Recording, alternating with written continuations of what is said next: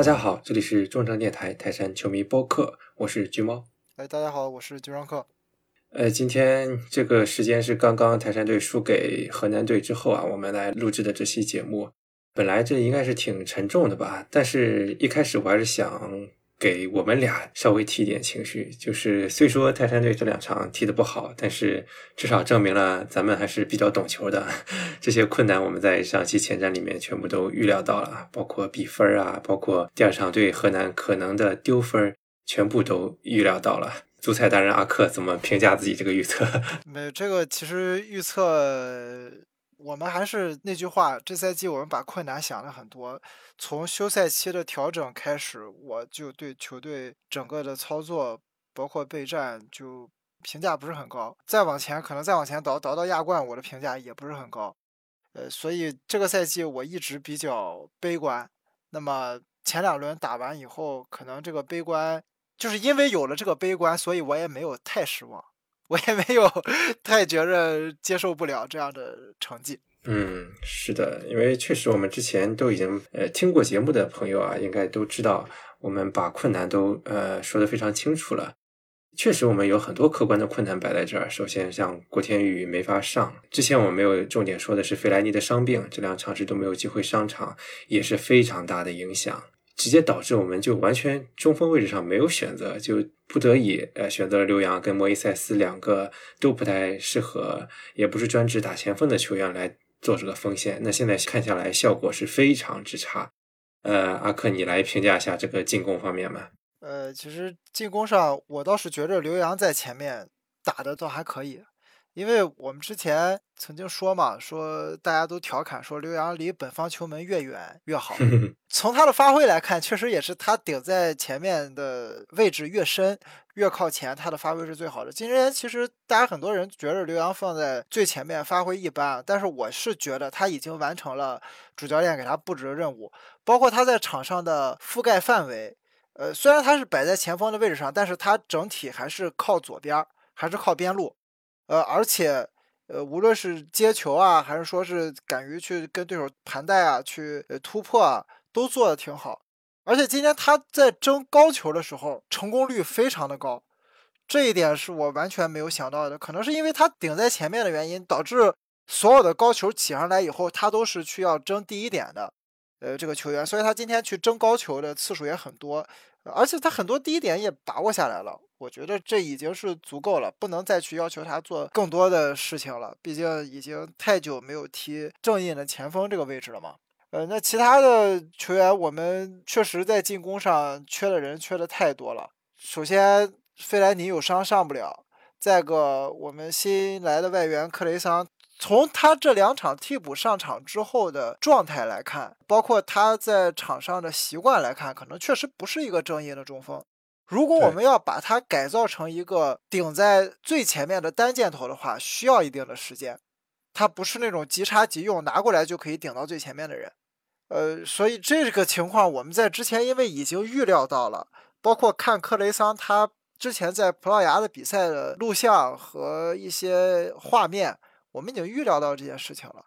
呃，但是可能因为费莱尼有伤，导致我们是一点人都没有。这一点可能确实出乎大家的意料，而且今天在落后的情况下，费莱尼也没有出场，可能他的伤病情况要比我们想象的要坏一些。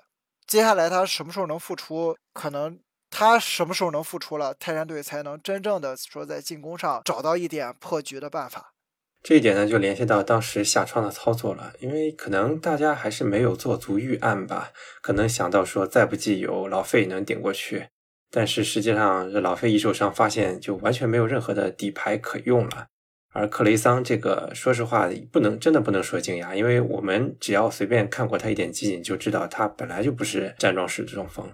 那我们泰山队还是怎么说？尽管我听说郝指导也是想做一些地面化的改造，但。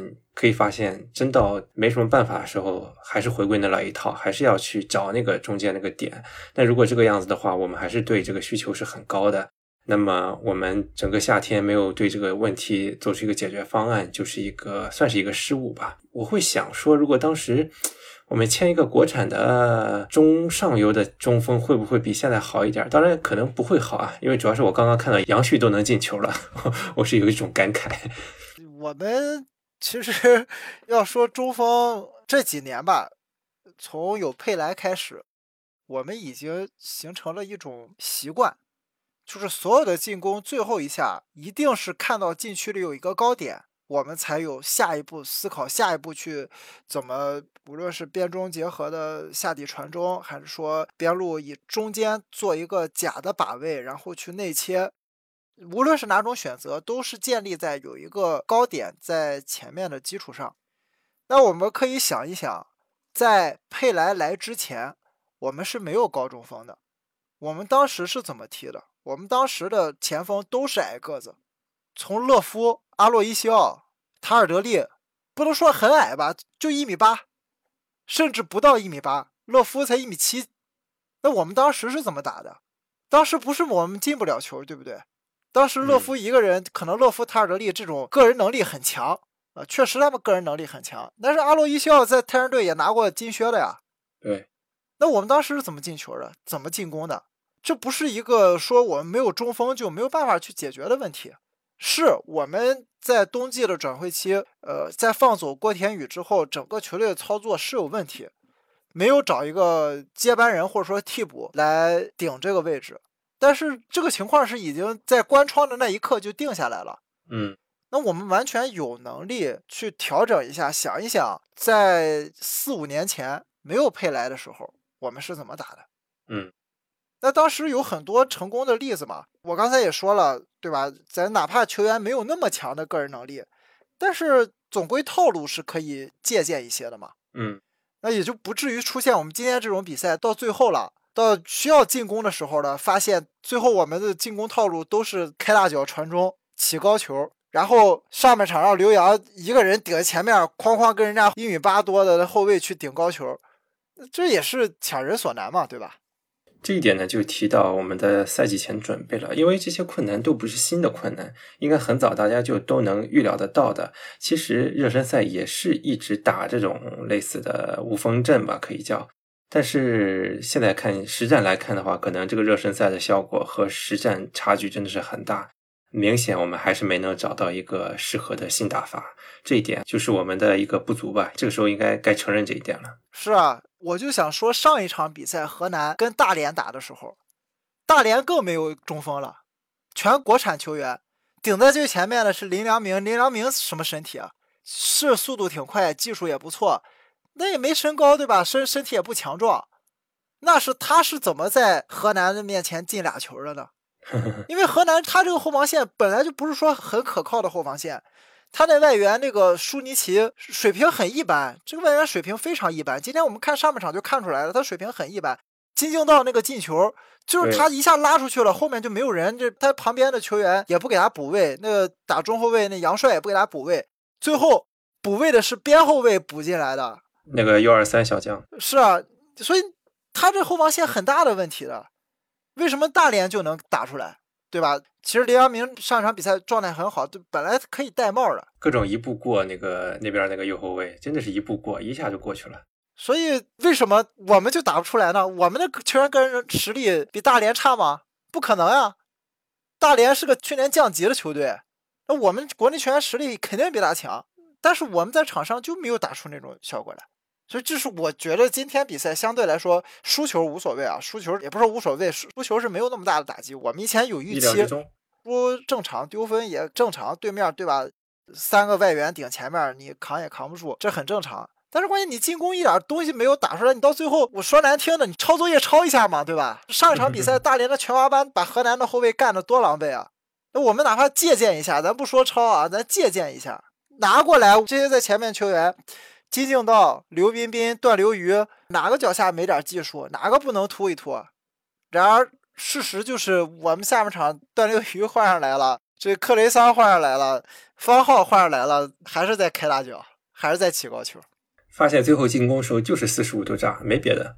呃，然后其实关于就是河南队的弱点，上一场我也稍微有关注嘛，我就觉得其实我们前面给他不低的评价，但实际打下来看的话，我觉得河南自己是有问题的。因为大连全华班啊，而且是中甲的配置被打平了，而且不是那种侥幸的打平，就是那种大连踢得很好那种，就可以看到河南的中后场其实硬度是有所下降的，像周定洋这种走了之后，但是我们。却是一个很高的姿态，跟他们围着他打，然后各种后面被反击揍开花。这个，哎呀，就就是输这场球，确实本来是预料之中。但是想到这一点，感觉河南现阶段不是那么难打的，但是还是打成这么丑，挺令人遗憾的。当然有那个石科那个红牌吧，石科这个状态也真的是有点无语啊。那个停球，我们后防线肯定顶不住人家这外援。那上一场绝杀不也是人家靠外援嘛，对吧？嗯嗯，这个是肯定顶不住。河南这个外援就是今年中超最强的进攻组合之一。但关键现在最大的问题是我们这个赛区还有亚太啊，后面还有一个 超级外援进攻组合等着我们呢。我们现在这个状态被河南这几个外援干成这样，我们再过两轮打亚太了，亚太那外援状态一样很好。上一场虽然谭龙是冒戏法，但是都是那埃里克突出来的机会，都是那个如尼奥尔中锋拦下来的机会。那我们打河南让三外援干成这样，我们打亚太面对人家那三外援进攻三叉戟，很难想象。啊嗯，所以现在这场比赛回去要找到应对的策略，对吧？我们不能说输完一场球就完了，我们得找到怎么去应对对方这种高冲击的中锋、高冲击的前场外援，我们得想想办法。现在是第一阶段啊，我们还有亚太，这个是相对来说比较难对付的。你等到第二阶段，那上港的外援回来了，奥斯卡穆伊回来了。然后三镇也是三外援，国安其实也是三外援，但是他那个外援因为到队很晚嘛，还没有出场。就往后遇到这些队的时候也很麻烦啊。嗯，以我们这赛季这些后卫的状态，郑铮红牌不说了，这场没上。石科上一场其实没什么印象深刻的点，这一场他又弄一红牌。然后贾德松今天丢球，上半场三个丢球跟他全都有直接关系，全都是看球不看人。那在右边我们就不说了，右边今天就算是半被打爆的那种感觉吧。这种情况，那后防线千疮百孔，那也难怪王大雷他有情绪嘛。嗯，所以就是输球真的不是很可怕，但是想想后面要面对的对手，还是要冒冒冷汗，感觉。嗯，而且说到外援了，其实想想我们的外援，其实状态真的。我感觉是没有起到那个外援的带动作用吧。首先，刚说贾登松啊提过了，然后孙准浩呢，怎么说呢，也肯定不在他最佳状态了。也像丢的第三个球，你说那个球有没有犯规呢？其实动作我觉得不判，呃，也能说得过去。就我觉得孙准浩可能倒的有点太轻易了。那另一方面也，说明他可能不在自己的最佳状态。那莫伊塞斯就不说了，我真的觉得从上赛季末到现在，老莫。当时我觉得会不会说是老莫当时呃赛前储备的不好，状态不好。那现在看的话，可能真的是到了一个下滑的年纪了。那我这个克雷桑这一直迟迟就是没进入到这个比赛状态，真的我们这个外援跟人家比起来就跟没有一样，这是挺遗憾的。然后一个一直在队里跟队时间最久的外援不给人家报名，对我是想说，如果当时没给莫伊塞斯续约，而是让小德报名的话，我觉得肯定会比现在情况要好一点的。不只是好一点了，我们有前锋可以用了，可以顶前面了。对啊，这个问题我们已经说了很多遍了。我我一直说这是我们整个转会期报名最大的失误。嗯，但是现在情况已经是这样了，我们要在现有的条件下、现有的这种资源配置上，我们要想想办法。一方面，我们要想想进攻更多的套路。另一方面，我们防守一定一定要找找办法，哪怕我们说自己啊，我们自己呃可能没有演练过，或者说是没有上个赛季吧，以我们上赛季成功的经验来看，可能没有遇到这么大的困难或者说是挑战，但是起码我们可以借鉴一些其他球队，像今天浙江打亚太，对吧？也是面对亚太的这个埃里克、儒尼奥尔、谭龙这三叉戟，人家就能零封，对吧？逼了个零比零。那我们可以参考一下嘛，人家是怎么做的？嗯，就是这些事情，中超球队之间的比赛，我们很多都是可以拿来做参考、做借鉴的。而且又是在这种密集的赛程下，对吧？大家不可能有太大的战术上的变动和调整。它不像是联赛一个很长的周期，你七天打一场，甚至半个月打一场，那可能就有变化了。但是这种密集赛程就跟赛会制嘛、杯赛一样，很可能就两三场、三四场比赛，战术都是不变的。在你跟他交手之前，你有足够的样本去做参考。嗯，刚刚也提到后防线了，因为上赛季其实我们后防线基本上还是比较稳的，但是这个赛季就这一场上来就被打爆之后，我上一场其实就有对后防线有提出一些呃不同的意见嘛，就是上一场我们上来打了个三中卫嘛，但是前三十分钟感觉至少从阵型上来看，我们是被压成了五后卫，然后跟浙江队没对上，就导致场面上比较难看，被一个圣班马控球率压着打。